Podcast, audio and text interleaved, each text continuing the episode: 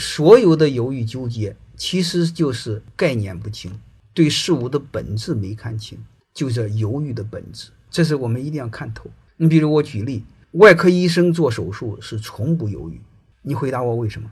因为他非常明白，不动手术你死了，动手术可能活着，这就是他的逻辑。我们人生也一样，你做任何决策，你会发现风险你能不能承担得起？你能承担得起你就干，因为不做就龌龊这一辈子。做的时候有可能还能好起来，做砸锅也砸砸不哪去。本来我就是草根，嗯，本来就一穷二白，无所谓。